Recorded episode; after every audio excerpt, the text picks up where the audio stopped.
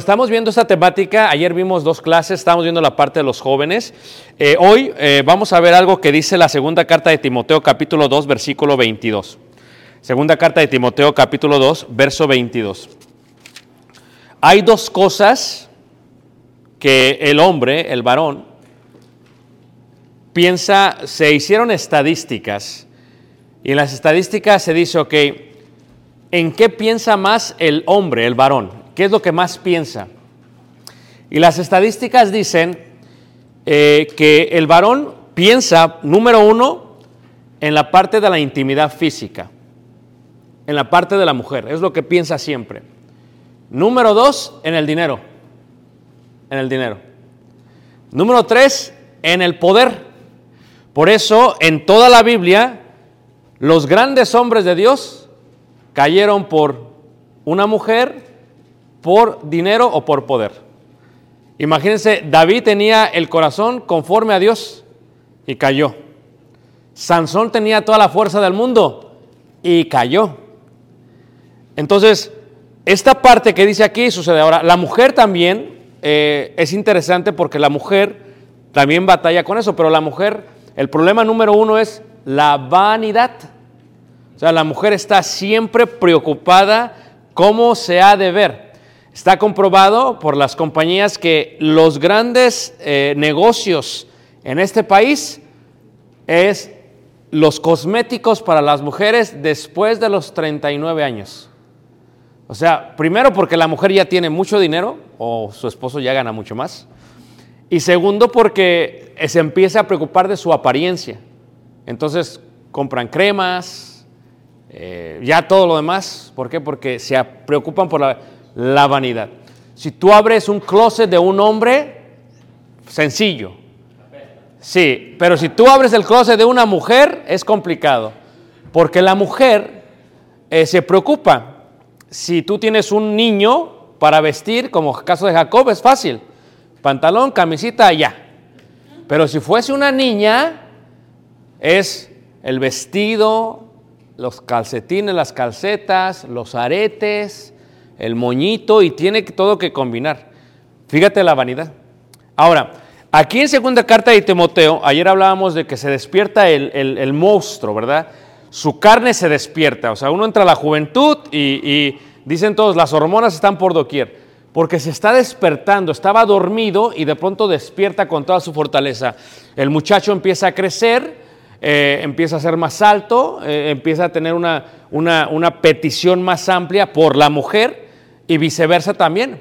O sea, nunca se había visto en la historia, eh, y todos saben, yo soy de México, crecí en Ciudad de México, me crié en México, y siempre decía, no es el hombre el que tiene que siempre que, que perseguir a la mujer, que tiene que invitar a la mujer, que tiene que sacar a la mujer. Es más, eh, cuando yo llegué aquí a Estados Unidos, una cosa que me impactó fue que en México nos enseñaban que siempre el hombre paga cuando van a comer, a la cena, a McDonald's, tú pagas. Y aquí me sorprendía cómo el americano, cuando iban a comer, cada quien pagaba lo suyo. Es diferente la cultura. Segunda de Timoteo 2, versículo 22, el apóstol Pablo no ha cambiado nada, ¿eh? Y dice ahí en el versículo 22 lo siguiente, dice, huye también de las pasiones juveniles. La palabra pasión eh, viene del griego y específicamente del vocablo hebreo que significa hervir. Cuando tú pones el agua a hervir salen burbujas. El joven, ustedes están pasando por burbujas, pasando por burbujas. Eh, yo les decía ayer, Ashley es una joven que se ve muy tranquila, pero está pasando por burbujas. También estás pasando por burbujas, o sea, no lo puedes detener. Esto es algo muy natural, muy normal. Este, mi hijo empieza a tener barritos en la cara, es parte de este, este, este diseño humano. Y Pablo dice ahí, huye también de las pasiones juveniles y sigue la justicia, la fe, el amor y la paz con los que de corazón limpio invocan al Señor. Entonces, la clase tiene que ver con la sexualidad y cómo debe ser el joven en cuanto a ello. Es fácil decir huye, huye, que la palabra huir es sencilla. 1985, mes de septiembre, 19 de septiembre, estábamos en Ciudad de México, vivíamos en un edificio, en un apartamento, y empezó a temblar en la mañana. Y hubo, hubo este, este earthquake, empezó a moverse todo. Y toda la gente empezó a qué? A salir. Hu- Huyó, huyó. Cuando pasó lo de las Torres Gemelas, estábamos en una cena eh, de negocios, recuerdo claramente, en un hotel, y, y no lo podíamos ver. Pusieron en, en- en el restaurante, fuimos todos, y en la barra estaba la televisión, y, y la primera torre ya le habían pegado. Todavía no caía, estaba solamente incendiada. Estábamos todos en shock, ¿verdad? ¿Qué pasó? Eh, había el esposo de una colega, trabajaba para la Bolsa de Valores en Chicago, ahí en Chicago, y le habló y le, y le dijo, no, ¿sabes qué? Y dice, nos están evacuando a todos. Estamos huyendo todos de las torres. O sea, huir indica, huye de las pasiones juveniles. La pregunta es cómo si la pasión la tengo adentro. ¿Cómo puedo huir de una pasión que tengo adentro? Ahora, te voy a dar el proceso de esta pasión, cómo se desarrolla y cómo se manifiesta, ¿ok? Número uno, eh, todo esto está eh, en el corazón y esto se va a desarrollar como si fuese una serpiente. La serpiente es símbolo de Satanás. Es más, en la antigüedad, siempre en todas las eh, costumbres antiguas, civilizaciones, la serpiente siempre fue un mal símbolo. ¿Por qué? Estábamos caminando en Monterrey hace dos meses y íbamos por la sierra de Monterrey, por la sierra de la, de la Huasteca, y íbamos caminando y de pronto dice, había una hermana que, era, que es bióloga y este, es doctora en biología, ¿y qué pasa? Dice, hermano, dice, tenga cuidado porque oí como una cascabel. Y era una pequeñita y la vimos. Y esas son peligrosas. O sea, ¿qué es el peligro? Que Eva fue engañada por la serpiente antigua. Pero hay un proceso de pasos, ¿ok? Lo que es introducción, pensamiento, designo, tentación y pecado. Esto es, para que tú, como joven, ¿cómo debe ser el joven? Primero tienes que estar al tanto de que siempre va a haber mucha tentación. Seas una doncella o seas un joven. Pero estamos diseñados en forma distinta. Yo le daba una clase la semana pasada a los hermanos en Campeche y les decía lo siguiente, le digo, mira, hay un estudio que es un pateólogo de, de la Universidad de Cambridge y él literalmente estudió los cerebros del hombre y la mujer. Y él se dio cuenta que a las semanas, por la testosterona que se desarrolla en el varoncito, en el vientre de la madre, la testosterona empieza a quemar cierta parte del cerebro del hombre. Esto está comprobado científicamente. La testosterona quema parte del cerebro. Así que, doncellas, cuando ustedes hablan con un hombre, hablan con un hombre que tiene parte del cerebro quemado. ¿Ok? Ahora, la otra cosa es esta. El cerebro del ser humano no se desarrolla hasta los 25 años. Por lo tanto, Si ustedes son padres de hijos y tienen 15 años como Patricio, están lidiando con alguien que todavía no tiene el cerebro desarrollado. Por eso batallan con él. Y si es varón, también lo tiene freído. Entonces, eh, por eso es complicado. Pero en los cerebros, ¿verdad? Se dice lo siguiente en cuanto a los cerebros. Se dice que el hombre tiende a ser visual. El hombre es muy visual. Por eso, eh, cuando tú ves, por ejemplo, siempre pongo esto como ejemplo, vamos a decir que va, va el hermano con la hermana manejando, van solos manejando en su Mercedes-Benz. Y van manejando en la carretera. Y resulta que va pasando una dama en la banqueta, en la acera, y el hermano va manejando. El hermano de pronto voltea, es un ejemplo, no sé qué pasó, hermano, que no se enoje. Voltea y ve a la dama y se le queda viendo. Y la hermana puede percibir esto, porque lo que tú tienes que ver, hay una gran diferencia entre el hombre y la mujer. El hombre es visión láser. Literalmente solamente puede ver un punto a, la misma vez. Por eso cuando tú como mujer le dices a tu marido, oye, tráeme el lápiz o tráeme esto que se me olvidó en el cuarto, va tu marido, dura cinco minutos, sale y dice, no lo encontré. Pero de pronto va la mujer al cuarto y la mujer es visión radar. O sea, la visión y lo encuentra. Porque la mujer tiene la capacidad de ver todo. Ver a la izquierda, a la misma vez que la derecha, abajo, arriba y hasta atrás. No sé cómo le hace. Entonces, si van con la hermana, la hermana le preguntaría al hermano, a tu papá diría, ¿qué estás viendo? Y tu papá diría, el árbol. ¿Eh, eh, eh? Entonces, porque el hombre es muy visual. Por eso es muy lógico que la mayoría de las películas que tienen escenas eróticas estén enfocadas por tantas décadas hacia el hombre, porque el hombre es muy visual. ¿Ah? Mientras la mujer es más sentimental, es por el oído. Se le llama el 80-20. 80% el hombre es visual, 20% es emocional. La mujer es 80% sentimental, emocional, 20% visual. Con esto puedes entender cómo es que pasa desde el corazón, veíamos a ver, sobre todas cosas guardadas, guarda tu corazón porque de ahí mana la vida. De ahí pasa al pecado, pasa por, por cuatro pasos. Introducción. Introducción. ¿Qué es la introducción? Si tú ves ahí Santiago en el capítulo 1, dice Santiago capítulo 1, habla acerca de esto, eh, Santiago capítulo 1, y no solamente al hermano le puede pasar eso, el hermano eh, que está en los 50, me decía él, menos 15, eh, se supone que ya tiene su carne bien controlada, pero, pero, depende, porque lo que controla la carne no es la edad, sino el dominio propio. Es más, Pablo cuando habla de esto dice, sino que golpeo mi propio cuerpo, dice, para no ser eliminado. O sea, Pablo dice, este cuerpo tiene una necesidad. No importa qué tan espiritual sea, aunque no lo creas, aunque tengas un abuelito y tu abuelito tal vez tiene, ayer hablábamos con la madre, decía la hermana, por ejemplo, nuestra hermana, o sea, tal vez es mayor, pero ella tiene también tentaciones. Ella también tiene su carne. Y también su esposo, hermano, Bill. No, es que Bill se ve tranquilo. Sí, se ve tranquilo. Pero Bill es Bill. Y hay veces la carne domina. Pero ¿cómo inicia? En Santiago capítulo 1, dice ahí en el versículo, en el versículo este, eh, 8, eh, el desde del versículo 12, perdón, 1, 12 dice, bienaventurado el varón que soportó la tentación, porque cuando haya resistido la prueba recibirá la corona de vida, que Dios ha prometido a los que le aman. Cuando alguno es tentado, no diga que es tentado de parte de Dios, porque Dios no puede tentar, ser tentado por él. Mal, ni él tienta a nadie.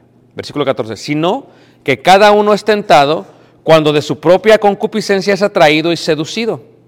Entonces la concupiscencia, después que ha concebido, da a luz el pecado, y el pecado siendo consumado, da a luz a qué?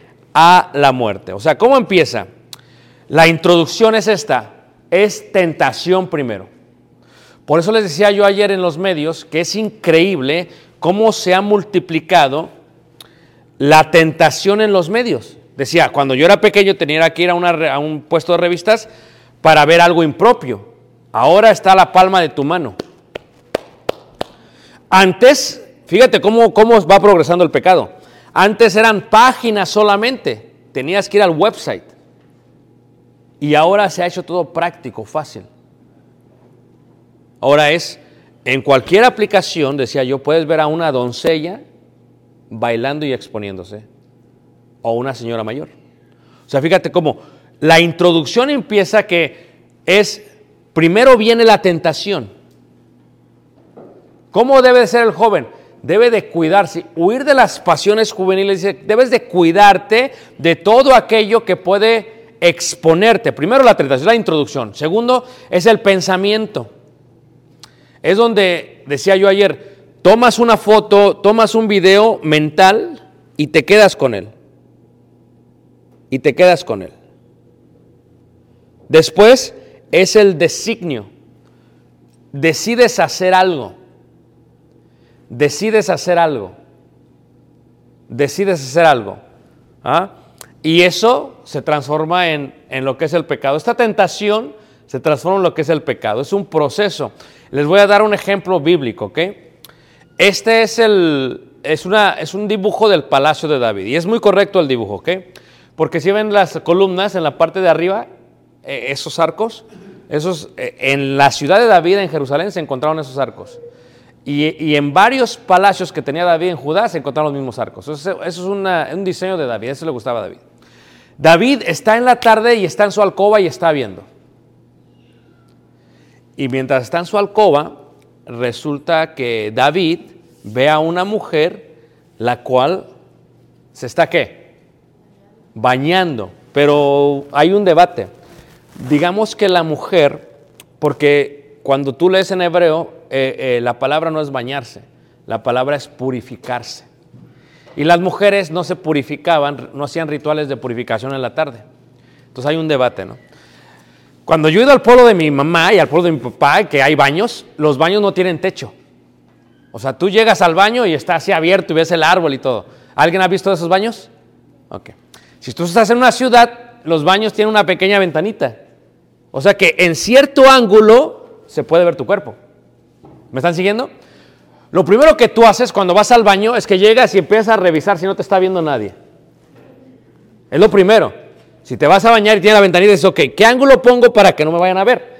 Por la modestia, por el pudor. La pregunta sería, ¿acaso no sabía esta mujer que la podían ver? Pero, ¿de quién es la culpa? De David. ¿Por qué David estaba de ocioso? Si tú no tienes nada que hacer, si tú como joven no estás ocupado, vas a estar de ocioso. Y cuando no hay nada que hacer, el balcón, el teléfono va a ser tu balcón. Y vas a ver, es que no tengo, no tengo nada que hacer. Y entonces, ¿qué es lo que haces? Pues entonces decides ver el balcón. ¿Y qué puedes ver? Puedes ver a, a, Betsabé. Si, si te expones, si, si el hombre es 80% visual y lo único que está viendo en el teléfono es, es una doncella bailando, es una mujer este, eh, en bikini, cosas inapropiadas, su mente se va a llenar de fotografías, de videos y sola. Si el hombre lo primero que piensa es mujer y luego dinero, y no solamente lo primero que piensa es mujer, si es lo único que ve, empieza a unir. Y el hombre, si está pasando por la juventud, está bueno, como a punto de explotar, es un volcán. O sea, es la perfecta tormenta. ¿Qué sucede? David cayó, aunque su corazón era como el de quién? De Dios. Hay otra situación que pasa con Joseph, José, que significa Dios añadido. Y yo quiero decirles, tú estás muy joven. ¿Cuántos años? Ripley tiene 25. Está jovencito, ¿poco no? 25 años. Eh, pero quiero decirles algo, no, no la quiero asustar, hermana. Eh, te, voy a, decir algo. En los tiempos bíblicos José era hermoso. Y José eh, lo, lo compró Potifar. Y Potifar lo llevó a su casa y lo tenía ahí. Pues resulta que la mujer de Potifar, la esposa de Potifar, le echó el ojo. Aquí es donde tú tienes que entender que tal vez la mujer no es 80% visual. Eso no quiere decir que no le agradan las cosas. Lo voy a repetir. Tal vez la mujer no se inclina como el hombre. Eso quiere decir, no quiere decir que no lo ve. Claro. Porque eh, yo estuve en Las Vegas predicando eh, hace dos meses, hace siete semanas, y eh, me llevé a mi hijo y, este, y le he explicado antes de entrar a Las Vegas, todo lo demás. Pero lo más curioso es que ya no solamente se habla de, de- espectáculos de mujeres desnudas, en las mismas Vegas se habla de espectáculos de hombres desnudos. Entonces tú dices, espera, espera, eh, esto no hace sentido. O sea, ¿por qué? Porque la mujer, y lo podemos ver hace, hace estamos hablando hace, hace más de eh, 3.000 años, más o menos 4.000 años, podemos ver en, en la esposa de Potifar, vio a José, le agradó y lo quiso tomar. Este José le dice a la esposa, oye, no le podemos hacer esto a mi, a mi, a mi mamá, mi amo. Y cuidado con que a la mujer te le niegues. Horrenda cosa es caer en manos. No, perdón, esa es la de Dios. O sea, ¿por qué? Porque la mujer, escúchame bien, la mujer cuando quiere algo, lo va a obtener. Hicieron un programa que se llama Mujeres Asesinas. Porque la mujer, si lo define, lo va a querer. Y tú dirás, ¿cómo es que la esposa de Potifar quería a José? Pues José era hermoso. Y le dijo, José dijo, no vamos a hacer esto, se negó. Y dijo a la esposa, ah, no lo vamos a hacer. ¿Y qué pasa? Lo violentó. Y luego dijo que él la quiso, ¿qué? Violar. So, imagínese usted, hermana Ripley, que está tranquilo, que salga de pronto al mundo y se encuentre la esposa de Potifar. No le pregunto a él, ah, ¿Do you believe you are handsome? I will not ask you that. Hermana, ¿usted cree que está guapo su hijo? No, usted, usted. Claro, claro, no vas a, claro. Pero fíjate, hay mujeres que, que en la vida que buscan este tipo de cosas. Por eso los judíos, cuando tienen a los jóvenes, los sentaban los rabinos, y ves el libro de Proverbios que enseñan a los jóvenes, todos hablan de la mujer extraña. Ten cuidado con la mujer extraña. Cuidado con la mujer extraña. Porque la promiscuidad no solamente se encuentra en el hombre, sino también en qué? En la mujer. Y entonces yo le digo a la gente, ustedes han visto el Discovery Channel o National Geographic. Entonces tú ves, por ejemplo, ves los ríos, ¿verdad? De ahí de Egipto. O ves los ríos de ahí de, este, de, de- de África que se forman. Y de pronto vienen las cebras y van a tomar agua. Y de pronto sale el lagarto rápido, le agarra el cuello a la, a la, a la, a la- a la cebra. Entonces, no la quiero asustar, hermana, pero cuando Ripley esté en la escuela,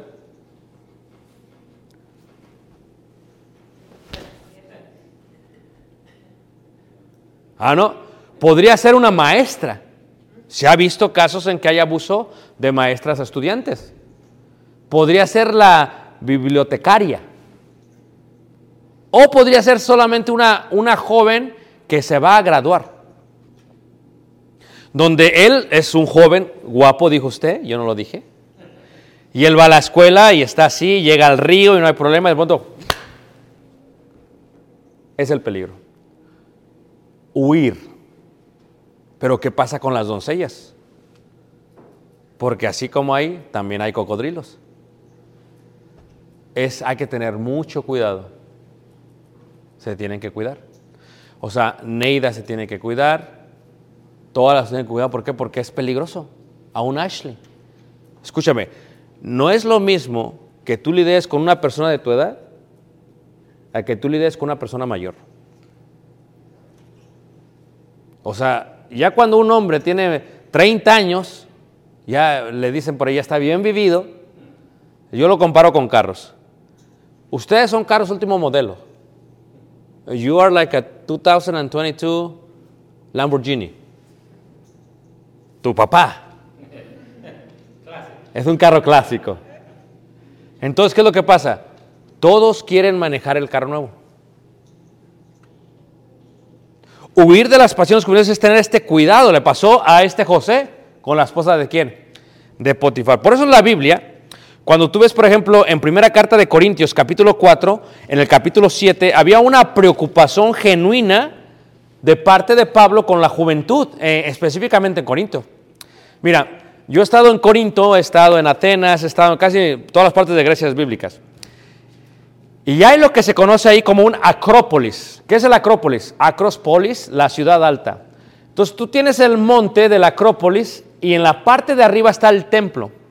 Los griegos, los griegos, y luego los romanos tomaron su religión, ellos eran tan, veían las cosas tan, tan a la ligera, que ellos decían, tenían una diosa, la cual era la, la diosa Afrodita, de la belleza y del amor. Y la diosa Afrodita en su templo no tenía sacerdotes, tenía sacerdotisas, mujeres. ¿Y qué hacían? Estas mujeres sacerdotisas bajaban del monte a Corinto, tenían especies aromáticas, perfumes, y cuando bajaban e iba pasando un joven como Ripley o como alguien más, o un hombre, lo trataban de seducir y lo agarraban y se lo llevaban a su templo para tener intimidad. La mayoría de ellas tenía el pelo rapado, por eso hay un gran debate en 1 Corintios 7 al capítulo 11 acerca de eso. ¿Por qué? Porque tiene que ver con ello. ¿Qué es lo que pasa? Pablo está preocupado. Y, y hay preguntas que le hacen. Ahorita es muy normal que entre los jóvenes, eso se ve muy normal, entre los jóvenes es muy normal que, que la gente pues tenga novio, que, que tengan one night stands, que, que, haya intimidad. Eso es muy normal en las escuelas. Es tan normal que aún las mismas escuelas proveen anticonceptivos porque dicen, tú hazlo, pero tienes que cuidarte. O sea, no dicen cuídate del, del acto, o sea, cuídate para que no te pase nada. O sea, ellos lo ven muy normal. Es muy normal entre los adolescentes de 12, 13 años que se hable de esto. Antes no era así. Y si era así, no se sabía tanto. Ahí en Corintios, en 1 carta de Corintios capítulo 7, dice versículo 1, dice, en cuanto a los- las cosas que me escribisteis, bueno le sería al hombre no tocar mujer, pero a causa de las fornicaciones. La palabra fornicaciones viene de la palabra griega porneía. Porneía es fornicación. Y porneía, de ahí viene la palabra pornografía.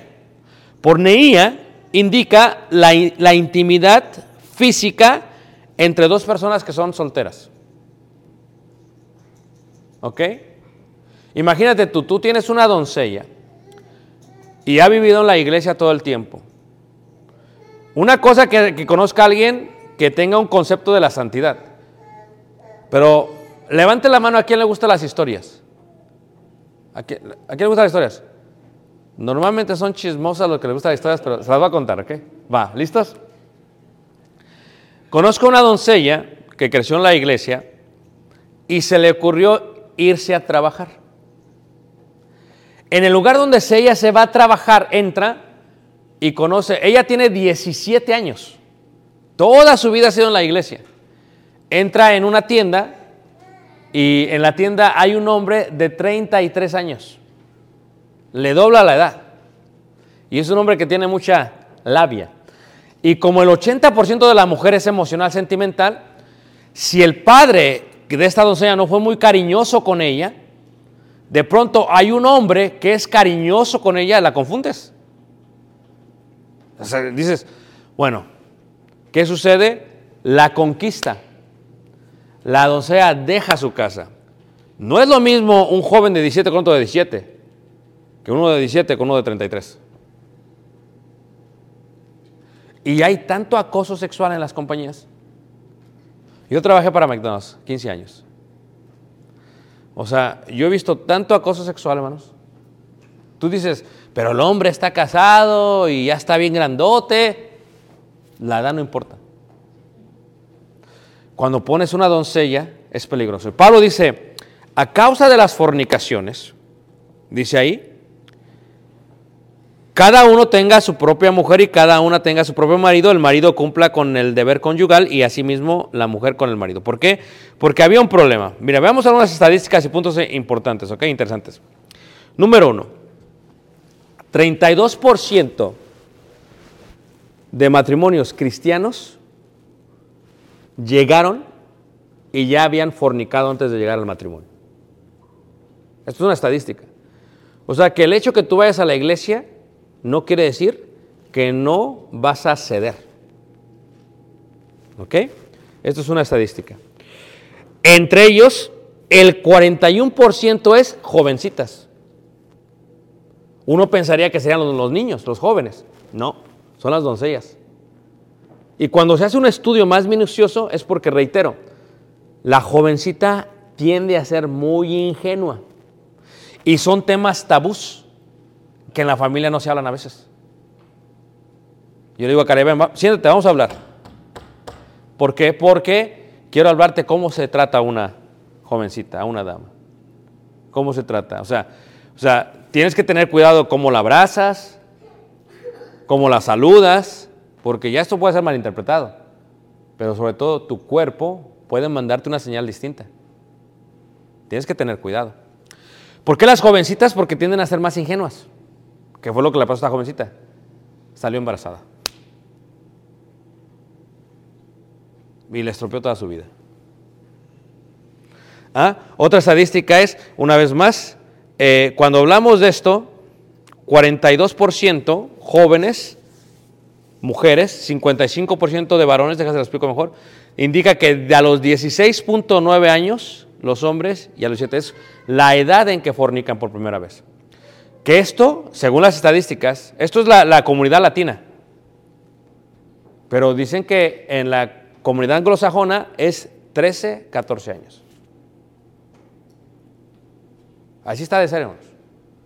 Es una realidad. Si tú piensas que tus hijos, cuando van al middle school, olvídate, eso, eso ya es normal para ellos.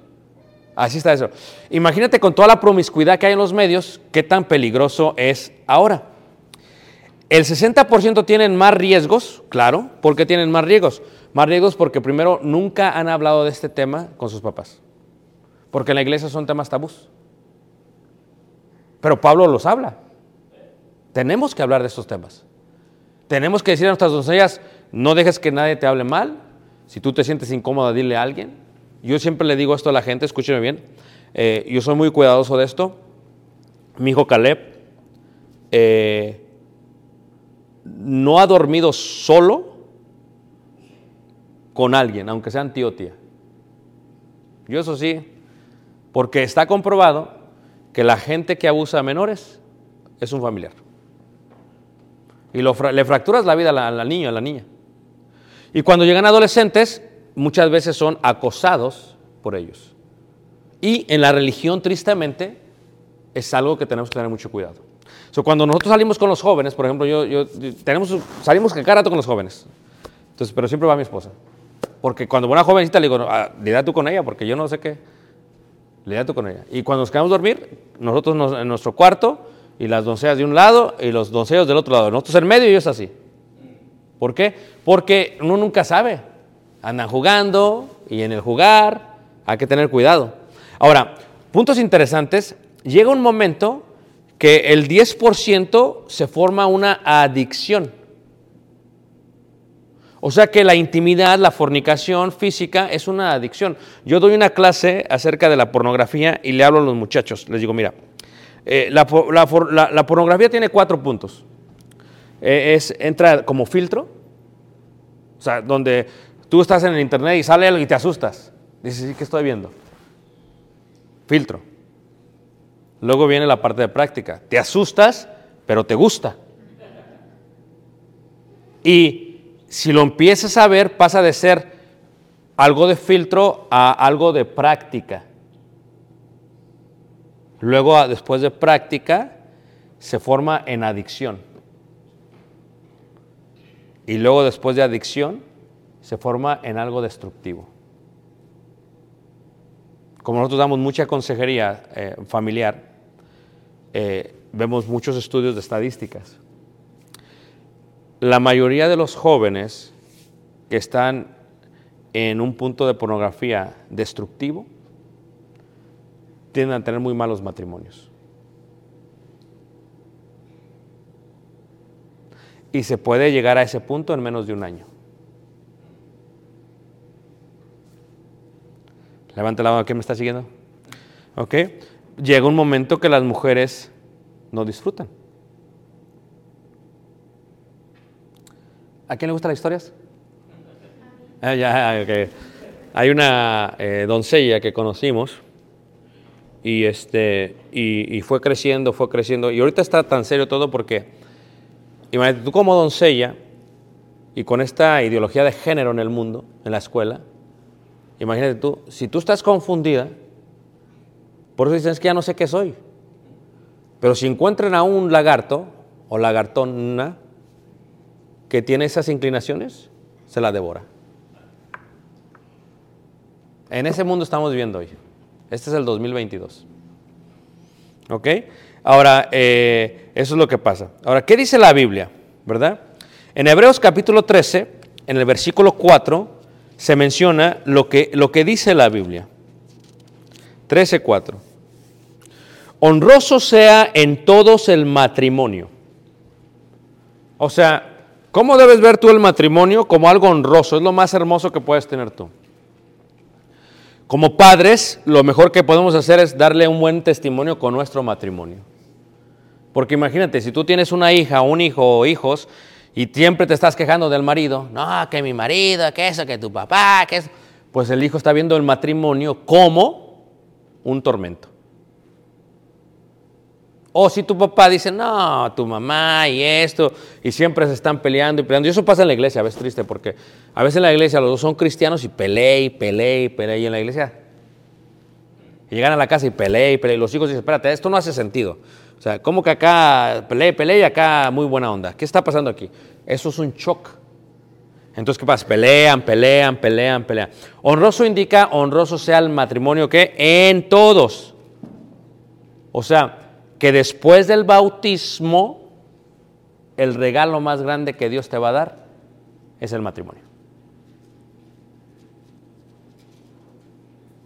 De veras. Y dicen, no, hermano, a mí lo que me regaló está bien mal. No, es que cada quien habla como le va en la feria, dicen por ahí. Pero no, no es así. Porque uno tiene que honrar el matrimonio. Honroso el matrimonio. Conozco una hermana de la iglesia y la tuve que exhortar. Porque resulta que me invitó, hice, yo hago a veces trabajos y fui a hacer un trabajo y llegué a su oficina ahí. Y veo la oficina. Qué bonita está tu oficina. Le digo, pero aquí falta algo. La computadora no, ahí está. La lámpara no, ahí está. La agenda no, ahí está. Le digo, ¿dónde está la foto de tu matrimonio?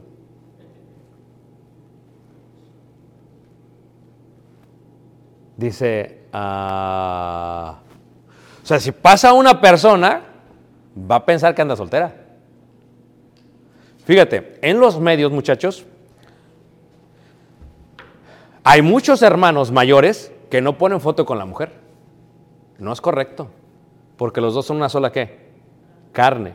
O sea, si tú ves mis medios, estoy yo y está Tali. Porque cuántas infidelidades no han comenzado a través de los medios. Y se supone que si alguien llega a la oficina y ve la foto, honroso sea el matrimonio, pues me voy a detener. Porque en las sociedades hay señales para saber quién está casado y no. Si tú vas a la India y de pronto ves que tienen aquí un punto, dices, ¿para qué quieren ese punto? ¿Para qué lo tienen? Porque eso indica si está casado qué, o soltero. Nosotros íbamos caminando por las islas de Hawái y allá se pone la florecita. Y entonces eh, hay uno así como este Dwayne Johnson gigante, así bien grande. Son grandes los hawaianos. Y, y le dice a mi esposa, este le dice, nos dice, íbamos, oye, ¿están recién casados? Digo, no, ya tenemos siete, ocho años de casados. Dice, no, dice, dice, ah, dice, porque tu esposa tiene la flor en el lado equivocado. O sea, si tú te la pones de un lado, soltera, del otro lado, ¿qué? Casada. Y agarre y se la cambia luego, luego. ¿Me entiendes? El anillo, o sea, se supone que está ahí, se supone que estás qué? Casado. Pero fíjate, honroso al matrimonio. ¿Qué pasa si yo voy a un lugar y de pronto qué? Me quito el anillo. No lo estoy honrando. Ahora, ustedes, jóvenes, búsquenle. Tienen, no te emociones luego, luego. Dice Ripley, es que conocí el amor de mi vida, brother. You've been meet her, she's so beautiful. She's amazing.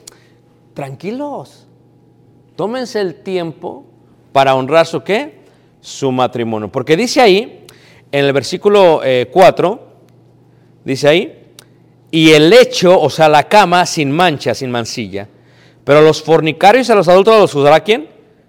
Dios. Primera carta de Corintios capítulo 6, verso 18 también dice así. Primera carta de Corintios 6, verso 18 dice así, fíjate cómo dice ahí. Dice 18, dice, huid de la fornicación. Cualquier otro pecado que el hombre cometa está fuera del cuerpo, más el que fornica contra su propio cuerpo, ¿qué? Fornica. ¿Qué está diciendo? Huye, huye. Primera de Corintios 7, 8 y 9 dice así. Digo pues a los solteros y a las viudas que bueno les fuera quedarse con yo, pero si no tienen don de continencia, cásense, pues es mejor casarse que estarse qué? Quemando. Entonces ustedes, ¿cómo debe ser el joven? Deben de huir, pero deben de cuidar su mente y su persona. Deben de cuidar su mente y su qué? Y su persona. 7.3, el marido cumpla con la mujer el deber conyugal. Va a llegar un momento, fíjate tú, es curioso. El mismo acto íntimo, físico, dentro del matrimonio Dios lo bendice. La misma acción, fuera del matrimonio es pecado. Porque dices, ¿por qué Dios me hizo así? ¿Por qué Dios me hizo que tuviera un volcán y mi monstruo? ¿Por qué? Porque Dios desea eso dentro del matrimonio. Pero lo joven, la joven se adelanta. ¿No? Todo tiene su tiempo. Estudien, prepárense, tengan muchos amigos en la iglesia si quieren. Y cuando sea el indicado, pídele a Dios, Señor, será este, será esta. Y escuchen bien, escuchen. Nadie más los ama como sus papás. Pídale un consejo. Dile, papá, I kind of like the, the, the back there, back, you know. Which one? The one in the corner. She's cute. ¿Ok? ¿Qué piensas, pa? Ahora, puede ser que tu papá o tu mamá sea celosa. Porque así pasa, hay mamás y papás celosas. Los papás tienen que recordar que sus hijos lo están preparando para ser de alguien más. Lo siento en decírselos. O sea, nuestra hermana, ¿cuánto champú no gastó eh, Israel con perfume, con champú de Patricio? Corte de pelo, vestido. Y con ella también. Gaste, gaste. Y la manzanita, ta- gaste, gaste, gaste, gaste. ¿Para qué? Para que llegue alguien y se los lleve. Esa es la ley de la vida, porque también Israel se llevó a su mamá. O sea, gasta uno, o sea, uno ama y los prepara para que se vayan. Sí, pero bueno, muchos no lo quieren aceptar. La Biblia habla de la santificación, tener a tu esposa en santidad y qué? Y honor, no en pasión de concupiscencias como los gentiles que no conocen a quién, a Dios. Entonces, lo que ustedes deben de hacer es que ustedes deben realmente, deben realmente de este, de, tener mucho cuidado. El matrimonio es una bendición increíble, pero todo tiene su tiempo, no se aceleren, chavos. Le digo, me dice un joven, estaba platicando con él hace tres semanas, me dice, hermano, dice, ya voy a trabajar. Le digo, ¿cuántos tienes? 15. Espérate.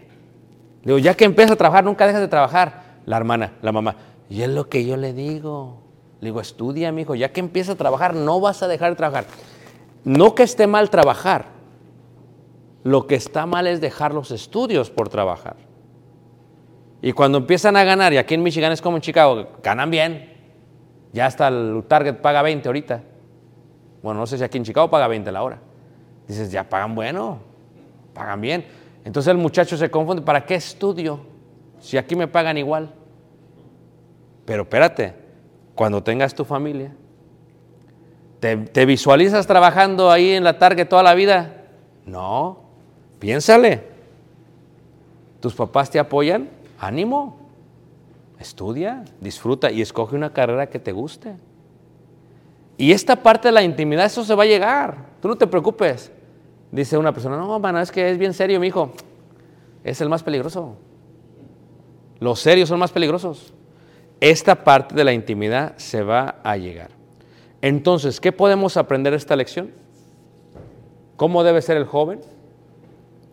Huir de las pasiones juveniles.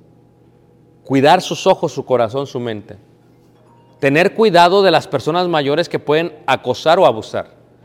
¿Qué podemos hacer o qué pueden hacer? Considerar su forma en que Dios los creó y cuidarse de esa manera. No estés mucho tiempo de ocioso, de flojo, de perezoso como David. Porque en el momento que David dejó de estar en la pelea enfrente de la guerra, salió una mujer que lo sedujo. Y fíjate cómo lo sedujo. Después tuvo que pecar más para ocultar su pecado. Entonces hay que tener cuidado. Ustedes jóvenes están muchachos. Tienen mucha vida por delante. Llévensela suave. Están jovencitos. Mijo, ¿cómo te llamas tú? Sí, tú, tú, tú. José, ¿qué edad tienes? ¿Estás joven?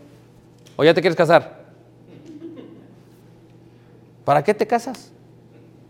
Porque luego que te casas, ¿qué pasa? No dejas de trabajar y luego la gente le empieza a batallar. Tranquilo. ¿Tú qué edad tienes, mija? ¿Tú que acabas de llegar de tu sí? No, ni le sonrías a los muchachos ahorita. Sí, está jovencita. O sea, tómense el tiempo, falta mucho. Pero sobre todo, con la pregunta que me hacía el hermano, les decía yo, tienen que siempre buscar en el pueblo de Dios. Y los papás tenemos que invertir en nuestros hijos.